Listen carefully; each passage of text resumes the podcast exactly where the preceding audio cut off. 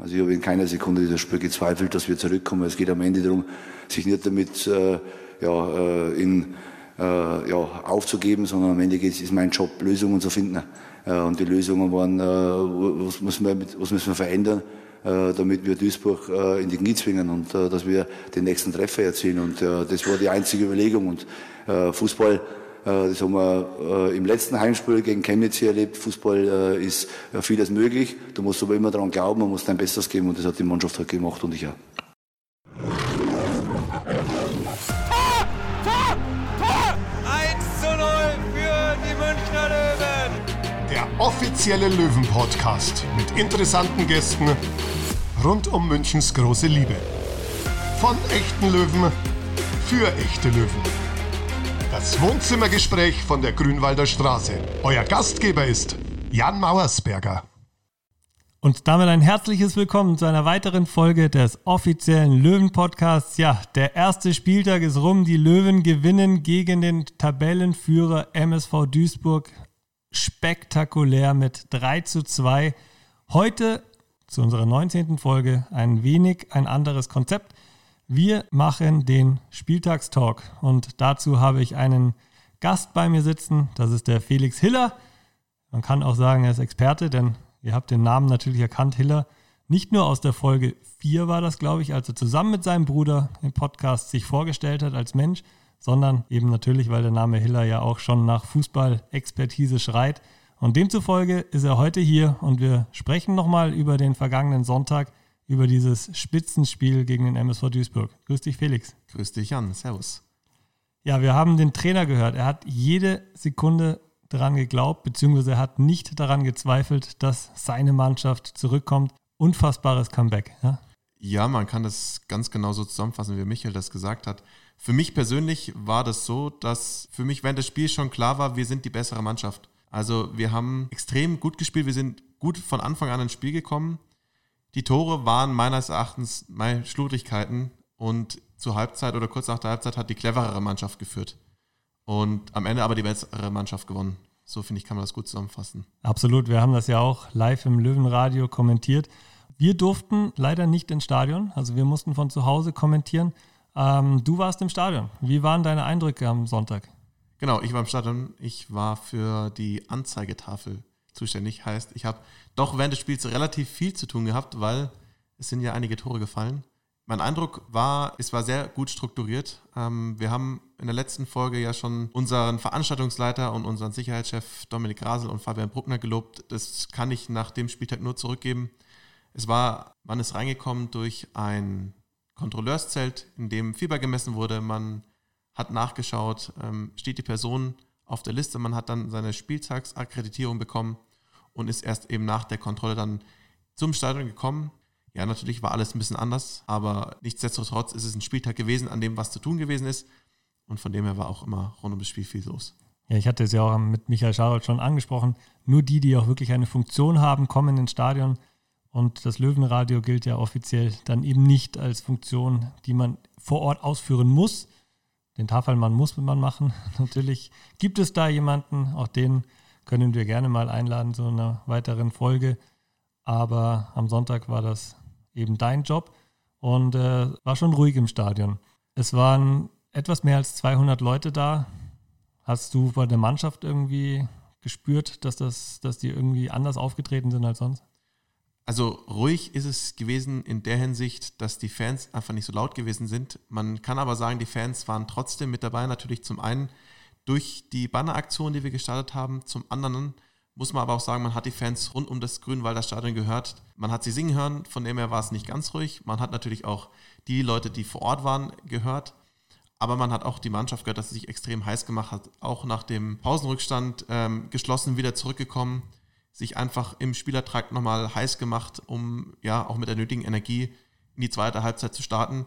Es war ruhig, still war es aber nicht. Also voller Elan in diesem Spiel gewesen. Und wir waren natürlich auch voller Elan im Löwenradio und haben hier nochmal die Tore für euch. Wer es nicht gehört hat, morgen einschalten. Ab 20 Uhr auf der Homepage www.löwen-radio.de könnt ihr die Live-Kommentation von Gilbert Kalb und mir mithören. Seid dabei. Der sucht wieder links draußen Philipp Steinhardt, nimmt den Ball mit der Brust an. Schöner Tunnelpass zu Dressel. Der nimmt links Biki, Entschuldigung, Owuso mit. Immer noch Dressel, Dressel, Dressel. Schuss, Tor! Tor für die Löwen! 1 zu 2 Anschlusstreffer und das hat Dressel eigentlich ganz allein zu verantworten. Doppelpass mit Steinhardt, Doppelpass mit Owuso und dann taucht er links auf im Strafraum und legt den Ball dann sogar noch zwischen Torwart und Pfosten ins kurze Eck hinein. Also wunderbares Ding. Und jetzt haben sich die Löwen tatsächlich mal für eine Drangphase belohnt. In der 69. oder 68. Minute ging es dann ganz schnell und somit Spielstand nur noch 1 zu 2. Und jetzt ist die Marschrichtung natürlich klar. Das 2 zu 2 muss her. Ubuso nimmt den Ball wieder schön runter auf Bikiruku. Der hat links ein bisschen Platz schickt dann wieder, na, ich dachte, er schickt Owuso, hat den Ball aber nochmal selber aus 16 Meter, sieht er nochmal ein Tor! 2 zu 2 Bekiroglu! 2 zu 2 Bekiroglu, der zieht einfach mal ab aus 18 Metern und das Ding dreht sich und dreht sich links ins kurze Eck hinein. Doppelschlag für die Löwen innerhalb von 5 Minuten. Stellen die hier wieder auf 2 zu 2 und das wissen jetzt hier auch die Nachbarn unseres Home-Studios, weil hier schön die Tür offen ist, aber das soll uns wurscht sein. Die Löwen mit dem Ausgleich. Bekiroglu und ich wollte noch sagen, schickt doch den Owusu da in den Strafraum hinein. Aber nein, macht er nicht. Er zieht einfach mal ab aus 18 Metern, halblinke Position und das Ding schlägt ein 2 zu 2. Wieder die Löwen in Ballbesitz. Weil Owusu steht vor dem Tor und schiebt ihn ins Tor! Oh, 3 zu 2! Owusu! nicht ich wollte gerade sagen, Owusu steht schon wieder vor dem Tor der Duisburger und schiebt ihn rein. Die Löwen freuen sich auch da. Ja, gut, da hält man jetzt nicht den Abstand, aber 3 zu 2, die Löwen drehen das Spiel gegen Duisburg. Die werden narrisch, würde ich sagen. Wieder wohl ein Fehler im Spielaufbau der Duisburger. Sascha Mölders steckt ihn gerade noch so durch und dann ist Owuso, der sich wunderbar um Compare herumdreht und ihn dann unter Weinkauf ins Tor schießt. 3 zu 2, 86. Minute für die Löwen. Ja, da ging es turbulent ein bisschen durcheinander. Gilbert konnte seine Freude nicht zurückhalten, aber auch alles völlig normal. Wenn du ein solches Spiel von 0-2 auf 3-2 drehst, das ist wirklich Wahnsinn. Da kommen einfach Emotionen hoch, das ist, das ist gigantisch. Ich kann es nur so zurückgeben. Ich habe mir während des Spiels immer nur gedacht, hoffentlich ähm, ja, schwenkt die Kamera nicht mal hoch zur Anzeigetafel, weil Rumpelstilzchen ist, glaube ich, in dem Spiel nichts gegen mich gewesen. Ich bin da oben rumgehüpft. Nach dem 3 zu 2 durch den Prinz habe ich geschrien wie nochmal was also ich habe mir am Anfang vorgestellt, wir, das Spiel wird vielleicht ähnlich wie das Spiel gegen Braunschweig ähm, zum Rückrundenstart.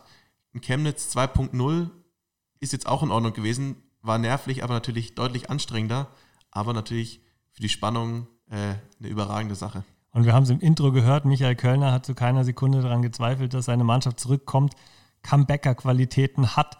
Und äh, tatsächlich haben auch wir im Radio stets daran geglaubt, dass Dennis natürlich ein solches Tor auspackt, super selbst vorbereitet mit dem Doppelpass und dann schiebt er ihn cool ins kurze Eck. Das war also wirklich der Dosenöffner. Absolut. Die Mannschaft hat da vorher auch schon die ein oder andere Chance rausgespielt. Am Ende hat dann der letzte Pass, wie man so schön sagt, gefehlt, um dann doch äh, gefährlich zum Abschluss zu kommen. Und das Tor von Dennis war dann einfach der Punkt, wo man gemerkt hat, okay, die Mannschaft lebt, ähm, die Mannschaft kämpft weiter und das hat sich ja kurze Zeit später dadurch in Effe wieder gezeigt. 2 zu 2. Und spätestens da war für mich klar, wir gehen heute nicht mit einem Punkt hier raus, sondern die drei Punkte bleiben in Giesing. Ich habe genau, was du gesagt hast, äh, dass wir phasenweise der letzte Pass nicht gepasst hat. Ende der ersten Halbzeit oder so auch in dieser Drangphase der ersten Halbzeit nach 20 Minuten, da wollten die so, so viel klein-klein spielen, rund um den 16. Und da hätte ich mir gewünscht, mal aufs Tor zu schießen. Aus einer wirklich guten Situation hat man gemerkt, okay, ich gebe nochmal nach links oder nach rechts oder versuche den vermeintlich besser postierten nochmal anzuspielen. Da hätte ich mir wirklich einen, einen Torschuss gewünscht. Und äh, in der zweiten Halbzeit, gerade nach dem 0-2, wo wir uns ein bisschen fangen mussten, da haben wir dann irgendwann aus 25 Metern geschossen. Ja, ich hatte auch das Gefühl, die Mannschaft wollte sehr viel technisch lösen. Nicht nur im Angriff, sondern auch die langen Bälle, die wir oft hinten rausspielen, wenn der Rückpass dann zum Torwart kommt und wir den Ball dann auf den Sascha spielen dass er dann nach äh, rechts oder links abgelegt wird, um dadurch das Spiel zu eröffnen, dass wir das versucht haben, doch mit ähm, kurzen Bällen hinten raus spielerisch zu lösen. Und es war dann eben dann auch am gegnerischen 16er so, dass wir dann versucht haben, doch den besser postierten Mann zu sehen, zu suchen und anzuspielen, statt einfach mal selber drauf zu hauen. am Ende haben wir es gemacht, war dann doch glücklich, dass wir die Taktik dann in der Hinsicht dann doch so überworfen haben und dann die drei Tore noch geschossen haben. Aber das sind Sachen, die lernen wir. Wir sind aus der langen Pause zurückgekommen und ja, aus jedem Spiel zieht man seine Konsequenzen. Und technisch wissen wir, haben wir es drauf. Jetzt einfach mal den Hammer rausholen und dann fallen auch die Tore. Ja, vor allem technisch muss man sagen, auch gerade in der Schlussphase, in der letzten halben Stunde über die linke Seite mit Steini und mit Dennis Dressel, wie die sich da durchgespielt haben, durchkombiniert haben. Dennis immer auf Lücke gegangen und das Tor, wie gesagt, hatte sich ja selber vorbereitet. Also da muss man sagen, ganz, ganz starke Leistung in der letzten halben Stunde von der linken Flanke. Auch die rechte Seite hat mir gut gefallen. Erst Herbert Paul in der ersten Halbzeit, bis er dann, glaube ich, am Ende seiner Kräfte war und dann ersetzt wurde durch Marius Wilsch, der auch nochmal Gas gegeben hat. Also es gibt eigentlich niemanden, den man nicht positiv erwähnen kann an diesem Spieltag. Wirklich tolle Mannschaftsleistung, tolle Leistung der Jungs von Michael Kölner und das bestätigt ja auch die gute Arbeit unter der Pause oder während der, während der Unterbrechung, denn äh, wir haben Kraft. Absolut, nicht nur äh, physisch, sondern auch psychisch. Also ich glaube, dass sich dieser Trend einfach noch weitergesetzt hat, dass die Jungs einfach noch die Erfolgsserie im Kopf hatten, denn trotz des 0 zu 2 Rückstands war niemals der Punkt, dass die Jungs aufgesteckt haben, sondern man hat immer das Gefühl gehabt, sie wollen weiter das Spiel machen. Und das, damit haben sie sich am Ende auch belohnt, dass sie da einfach den kühlen Kopf bewahrt haben. Und das ist meiner Meinung nach eine extreme Stärke, die uns auch durch die weitere Saison so tragen wird. Und das bestätigt auch Efkan Bekiroglu im Interview nach dem Spiel. Wir haben uns sehr, sehr viel vorgenommen in dem Spiel und ähm, haben, finde ich, ein überragendes Spiel gemacht in den ersten 20, 30 Minuten. Da wusste Duisburg gar nicht, was hier los ist. Ähm, dann wurden wir ein bisschen ängstlicher, keine Ahnung warum, müssen wir uns nochmal anschauen. Und ja, dann kriegen wir so ein Standardtor, so ein blödes. Dann direkt zur zweiten Halbzeit wieder das zweite.